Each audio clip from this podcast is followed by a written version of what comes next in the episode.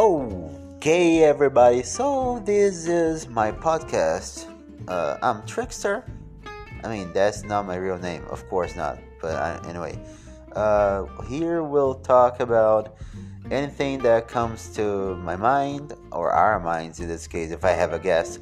And, um, well, without being scared of politically correctness. So, this is a place for opinions and points of views. And if you don't like it, well, I'm sorry.